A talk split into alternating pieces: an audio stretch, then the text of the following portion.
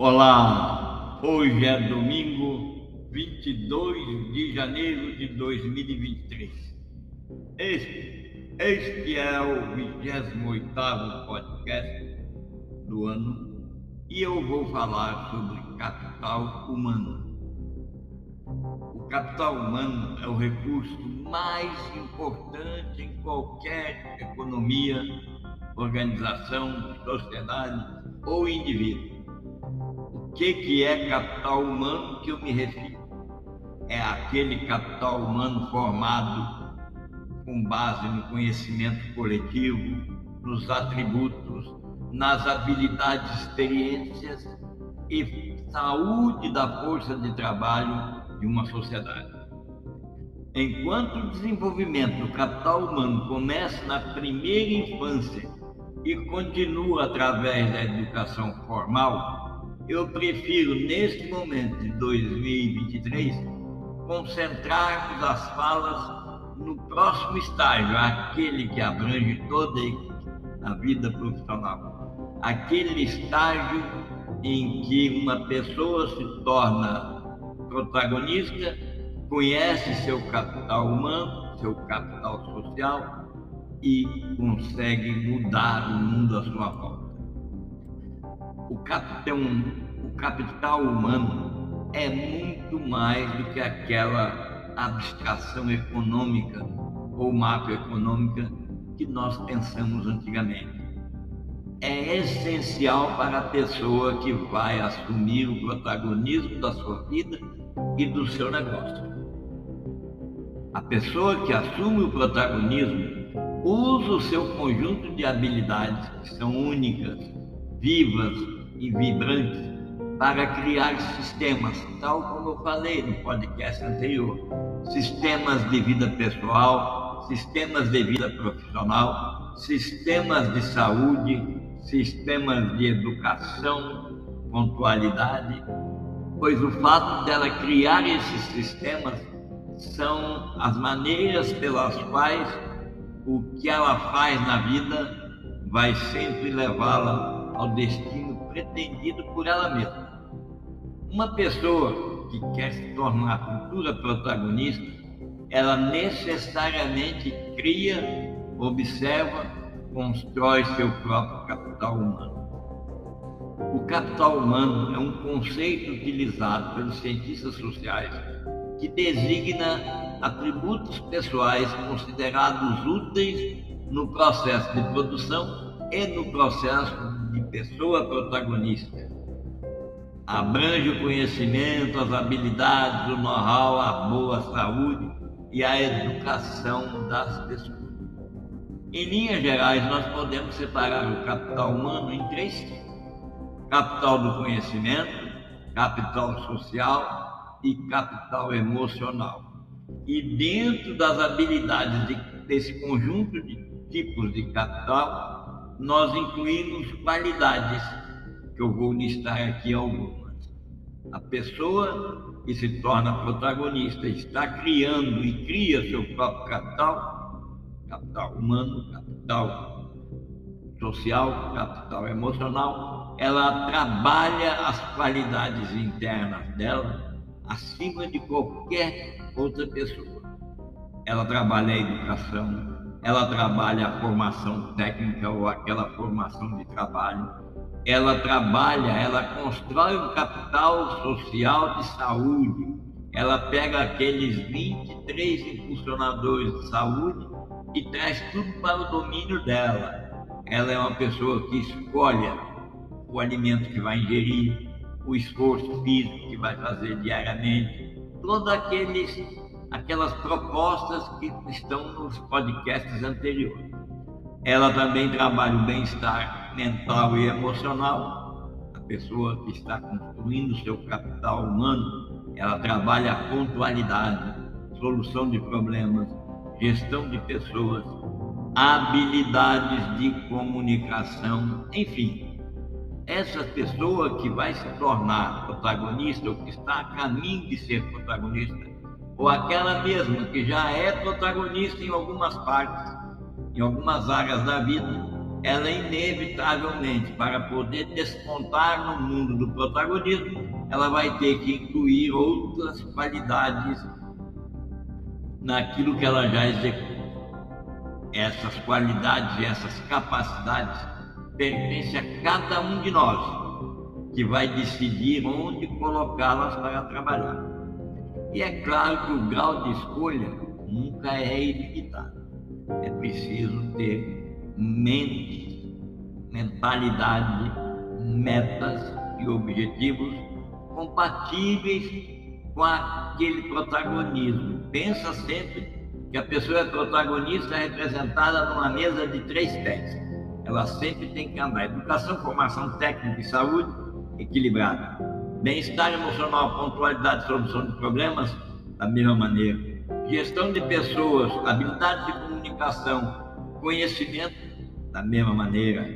É, pense que é assim que as coisas vão andar para conhecer as capacidades que fazem o capital humano da pessoa protagonista, ouça os podcasts anteriores.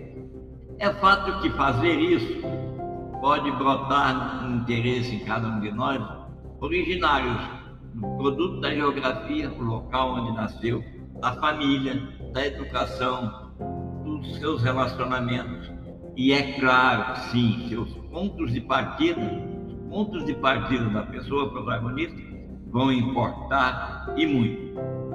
É também consequência de ser protagonista que uma pessoa pode criar opções de carreira atribuída ou atrelada aos atributos de um indivíduo.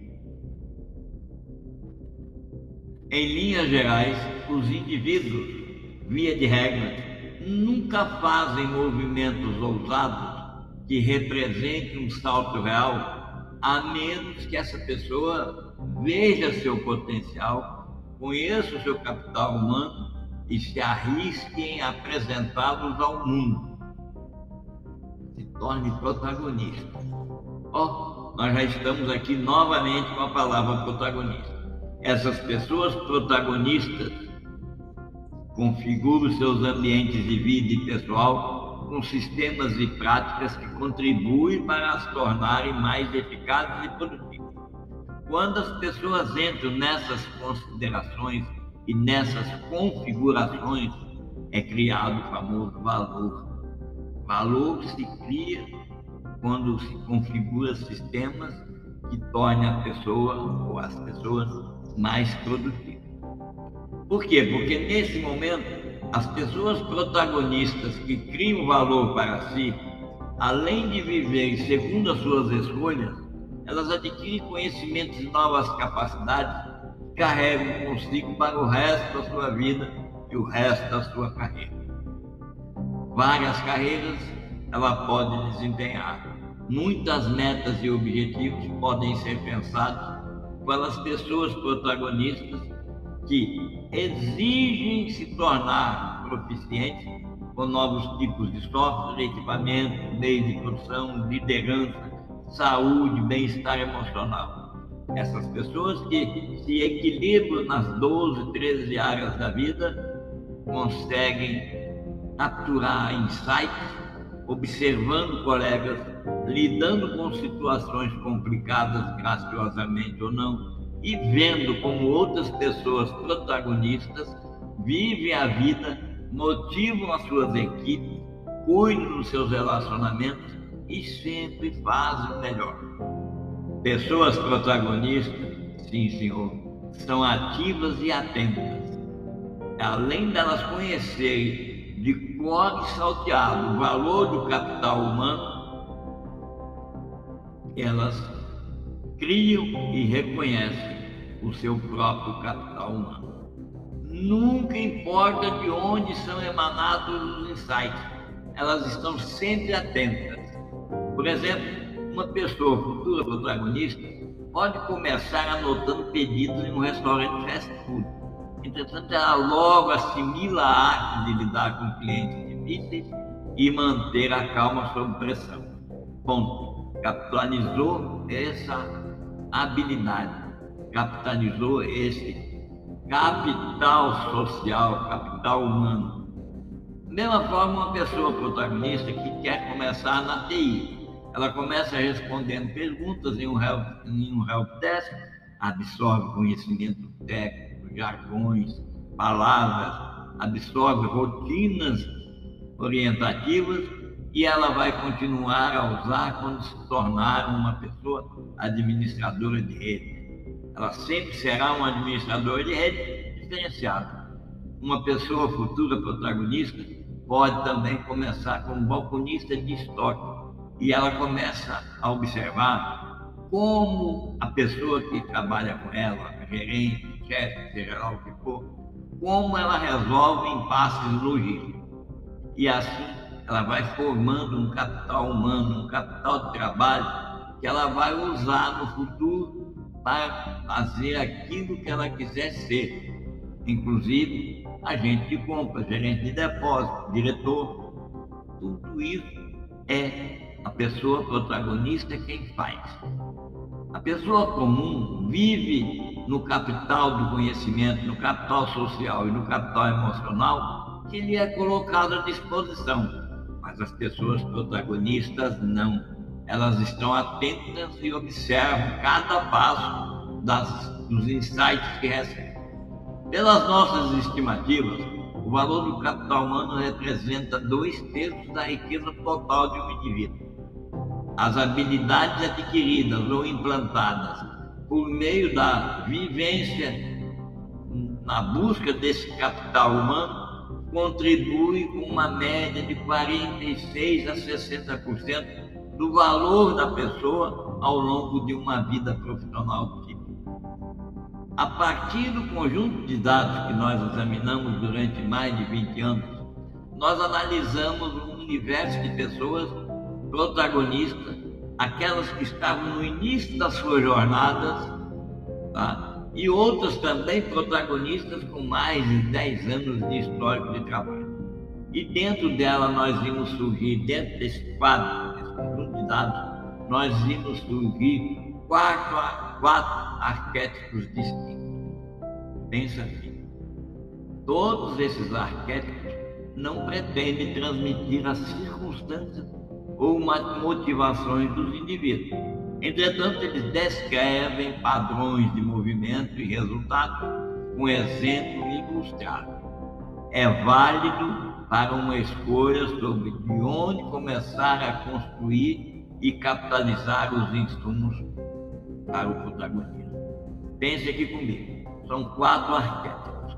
Nós temos aquele arquétipo da pessoa que começa ela já tem a vontade de assumir o protagonismo e ela pode começar buscando experiência e vivência no local de trabalho, na vida, na, na sociedade, no meio que se projeta.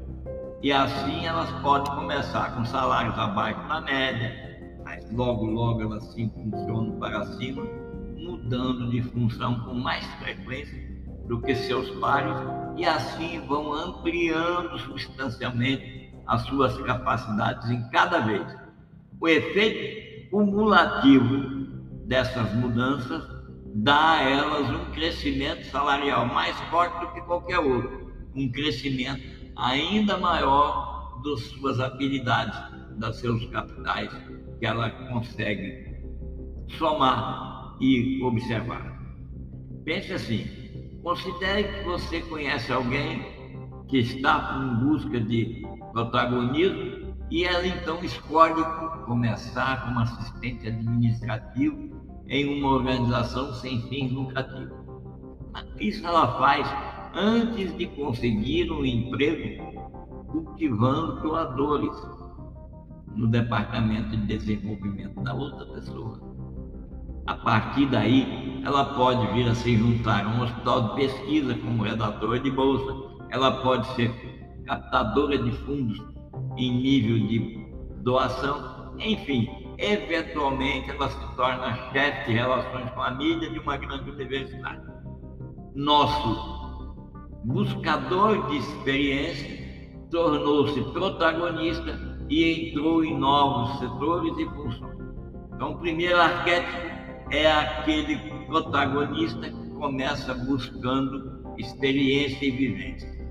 A outra, a outra, a, o outro tipo de pessoa, ela é aquela pessoa protagonista pioneira. Ela dá saltos maiores na primeira parte de suas carreiras. Alguém pode começar em um campo, perceber rapidamente que sua paixão está em outra, e então obter uma pausa que lhe permita segui-la. Um design gráfico que faz anúncios impressos, por exemplo, pode se tornar um design de experiência do usuário no início de sua carreira. Então nós já temos dois arquétipos. Aquele protagonismo que busca experiência, aquele protagonista que é pioneiro e dá salto, existem aquelas que não são protagonistas nenhuma dessas condições, e sim protagonistas retardatários. Essas pessoas protagonistas retardatárias permanecem paradas ou fazem movimentos incrementais no estágio inicial das suas carreiras, mas acabam dando um salto mais ousado.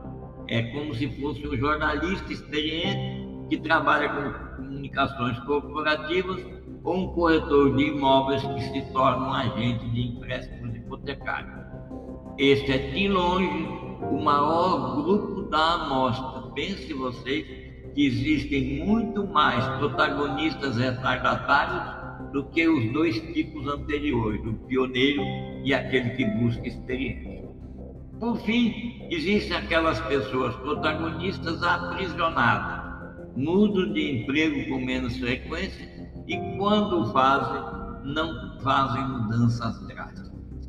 Isso não ocorre necessariamente porque alguém é tímido ou estagnado. Eles também puderam seguir as estratégias anteriores. Aqui no caso eu vou citar os professores. Os professores têm investido na formação especializada e podem ter encontrado sua vocação. Assim, eles querem ser protagonistas que recebem o título de aprisionado, não no sentido estrito senso da palavra aprisionado, e sim no sentido de que estão satisfeitos com a formação que têm e satisfeitos com a vocação. No entanto, estes mesmos aprisionados têm o crescimento salarial mais lento, evidente, porque eles começam perto da base ou perto do topo. Como assim? Por exemplo, os médicos começam com um salário muito alto, mas não costumam fazer muitas mudanças de cargo.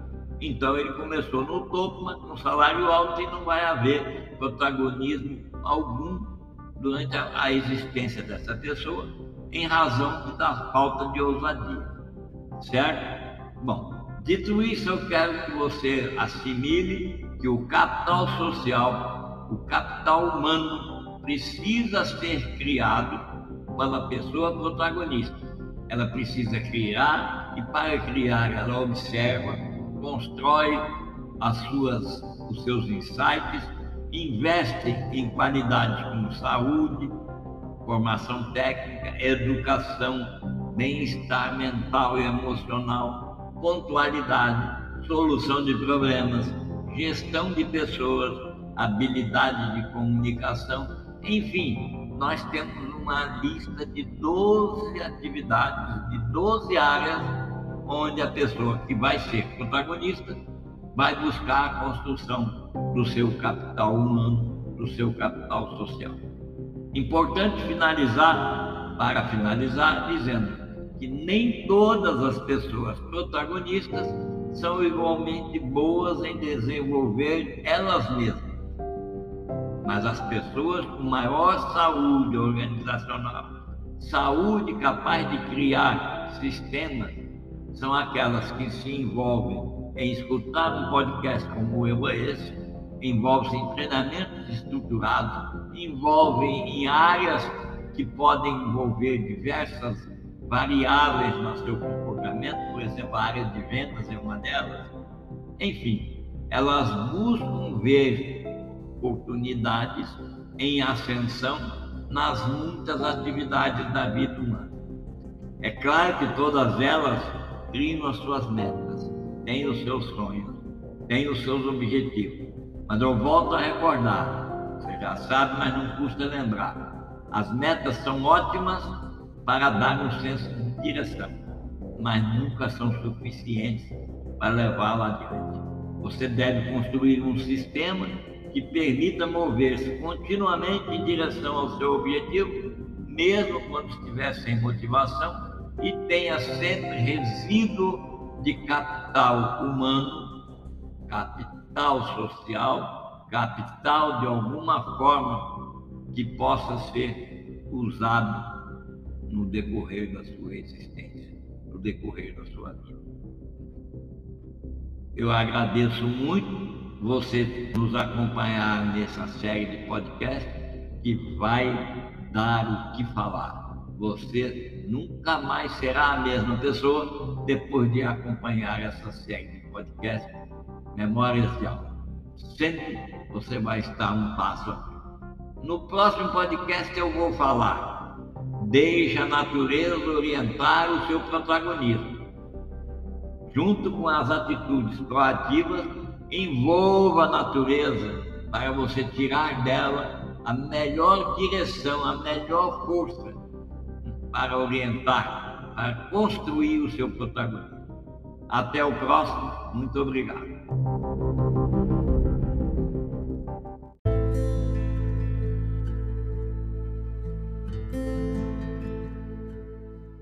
Olá, Hoje é segunda-feira, 23 de janeiro de 2023.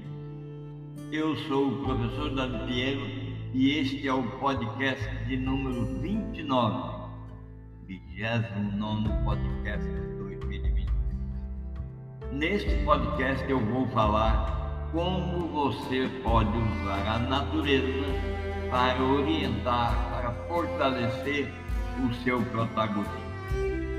Diversos estudos ao longo do tempo mostram que aquele momento, aqueles momentos que os seres humanos passam em contato com a natureza, tem um grande efeito positivo na qualidade da atenção e na qualidade do bem-estar de cada um dos seres humanos. É fato que os seres humanos há muito tempo entendem que a natureza possui poderes restauradores todos poderes fundamentais para o bem-estar.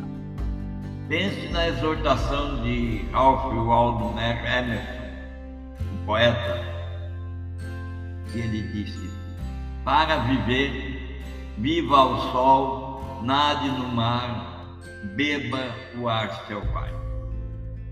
Mas desde a Revolução Industrial, muitos de nós perdemos o contato com a natureza e o custo foi grande para a nossa saúde física, mental e emocional. E isso também é lamentável, porque precisamos mais do que nunca de contato com a natureza. Logo depois da pandemia do, da Covid, a Organização Mundial de Saúde estima que houve um aumento de 25% na prevalência global de ansiedade e depressão causada apenas, ou melhor dizendo, relacionado apenas com a falta de contato com a natureza restauradora. Ao mesmo tempo, você vê que o contrário também é verdadeiro. As pessoas encontram alegria em estar ao ar livre, principalmente durante os bloqueios. E aí se viu e se percebeu e durante os bloqueios, as comunidades que tinham acesso ao ar livre tiveram muito menos infecções e, quando infectadas, tiveram uma recuperação mais rápida e mais completa. Você ou eu, todas as pessoas, devem ser protagonistas na vida pessoal e na vida profissional, conforme eu já falei nos últimos 10 podcasts. Agora, o que é ser protagonista pleno? Protagonista pleno é aquela pessoa que harmoniza relacionamentos amorosos, amizades, aventuras, meio ambiente, permanência em ambientes de floresta, permanência em ambientes de campo, carreira, vida criativa, vida familiar e vida comunitária. Isso é ser protagonista pleno. E você tenha convicção. A natureza te orienta ao perfeito equilíbrio entre todas as 12 áreas da vida, dessa forma fazendo você ser o, a pessoa protagonista eficaz. Pense você. Muitos de nós passam a vida dizendo assim, aliás, para ser mais exato, tem até uma estatística: 99% de nós, na verdade, adotaram um lema: ah, eu poderia, eu faria, eu deveria, porque essa é a tônica da sociedade moderna. E isso faz o afastamento de alcance dos objetivos pretendidos, os sonhos e até tudo aquilo bem mais simples. Sonhos simples, objetivos simples vão ficando para trás. E à medida que nós, essas pessoas que pensam assim, envelhecem, não alcançam a realização em uma área da sua vida ou mais do que uma, e aquilo era muito importante para ela, resumindo, fica sempre na memória eu poderia, eu faria e eu deveria. É evidente que os podcasts anteriores vão mostrar como ser eu protagonista e como ser eu protagonista e harmonizar as áreas da vida. É preciso completar os outros podcasts com esse. Eu quero incluir, quero que você inclua no seu eu protagonista o convívio com a natureza como sendo uma área importante. Se conectar com a natureza é criar um poderoso antídoto para o tipo de estresse prolongado e facilita você criar sistemas que vão levar você onde quer que esteja, onde quer que deseje, de maneira harmoniosa. A pesquisa mostra que passar o tempo na natureza vai melhorar o funcionamento cognitivo, aumentar as conexões, é um catalisador para o crescimento pessoal e do seu protagonismo. Fixa com facilidade e mostra, apresenta para você, eu, protagonista, as facetas da sua vida que podem estar não harmonizadas.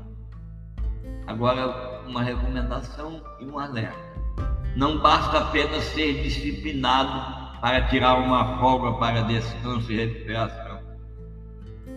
É preciso que o que você faça durante esses períodos de descanso e recuperação faça bem feito, esteja por inteiro.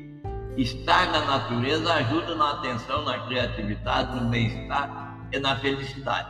Entretanto, não deve ser um período de férias para desenvolver essas habilidades mas sim um recurso fundamental para o desenvolvimento individual e deve ser usado continuamente.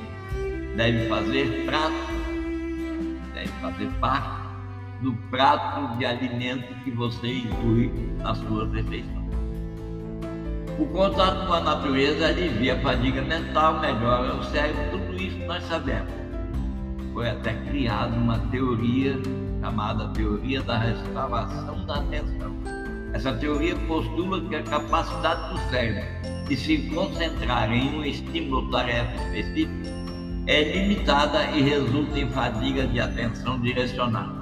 O melhor remédio para evitar isso é a prática da atenção involuntária. Eu gosto de falar do suave fascínio. Naqueles momentos nós experimentamos uma sensação de admiração que cria em cada uma das pessoas que assim experimentam reflexão e introspecção. Estar na natureza estimula uma função cerebral menos ativa, permitindo que as pessoas recuperem sua capacidade de atenção direcionada.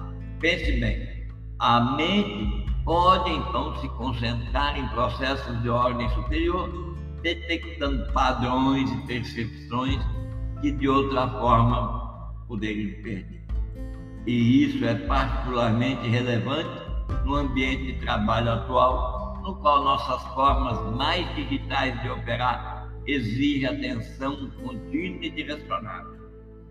sem correr o risco de sem medo de correr o risco de cometer um desatino, eu posso afirmar nesse momento o entendimento que nós cientistas nós trabalhamos não nos indica que somos capazes de lidar com os múltiplos canais de comunicação que temos e precisamos agir, precisamos interagir com eles diariamente. Essa é a questão fundamental. Se você está se sentindo bem, pelo menos pense nisso. Os canais de comunicação que nós temos que interagir com eles diariamente, nós, na linha geral, não temos capacidade cerebral para ficar com atenção contínua e direcionada. Já quando na natureza, nosso cérebro emite ondas altas e essas ondas contribuem para acalmar a resposta ao estresse e reduzir os níveis de ansiedade. E aí sim, o cérebro entra em um estado relaxado, claro, mais criativo e mais atencioso. Quando na natureza nosso cérebro emite as famosas ondas de 14 Hz, que são ativadas pelo sistema nervoso e acalma a resposta ao estresse. Bom, essas ondas cerebrais são aquelas que permitem maiores níveis de foco, concentração, intuição e criação de sentido. Pense você. Em 2012, alguns estudos da Universidade de Utah fizeram a apologia e chegaram à conclusão de que os caminhantes que passaram três dias imersos na natureza sem nenhuma tecnologia, metade dessas pessoas caminhantes experimentou um aumento significativo no desempenho em uma tarefa de criatividade e resolução de problemas apresentada. As descobertas reafirmaram que a exposição a ambientes naturais eleva em mais de 30% o desempenho cognitivo. Só por isso já bastava. Pense você. Agora nós precisamos colocar um para. Pode parecer simplista, mas o ato de criar fogo, pense você, de fazer fogo na natureza, aqueles exercícios de tirar madeira para fazer fogo. Estes exercícios, o ato de criar fogo, o ato de cuidar de pequenos incêndios individuais, eles contribuem para que a pessoa ganhe força e energia. E é uma das mais poderosas metáforas para as prioridades da liderança. É claro em vez de ver um tempo na natureza como um lugar para redefinir quando você está ou não em uma área de trabalho, é importante. Pense bem. Você vai incorporar a natureza à sua rotina e você vai ter o seu desempenho muito, muito acima da média que existe. Esse lugar que você usa a natureza para dizer assim, aqui eu estou trabalhando, aqui não estou trabalhando, elimine essa dicotomia e transforme a natureza, o seu escritório em espaços abertos, o seu pensar, o seu criar em espaços abertos. O resultado e a produtividade vão agradecer você. No próximo podcast eu vou contar algumas histórias e uma delas eu já vou adiantar aqui na década de 80, o Ministério da Agricultura, Civicultura e Pesca do Japão começou a encorajar as pessoas a praticar aquilo que ficou convencionado na tradução livre de banho de floresta. Depois que os estudos científicos mostraram que duas horas de exploração consciente em uma floresta reduzem a pressão sanguínea, diminuem o cortisol e a um frio mais de 45% a concentração e a memória. Pense você que nós podemos estar diante da mais importante revolução que os seres humanos podem aplicar seu no seu protagonismo, nas suas vidas e nos seus negócios. Próximo podcast eu vou contar mais sobre isso. Como você pode usar e transformar a sua natureza, a natureza, como uma sala de seminário, uma sala de reuniões, e como você pode trazer a natureza para dentro, dentro dos seus escritórios, dentro das suas áreas onde produz. Um abraço e até o próximo podcast.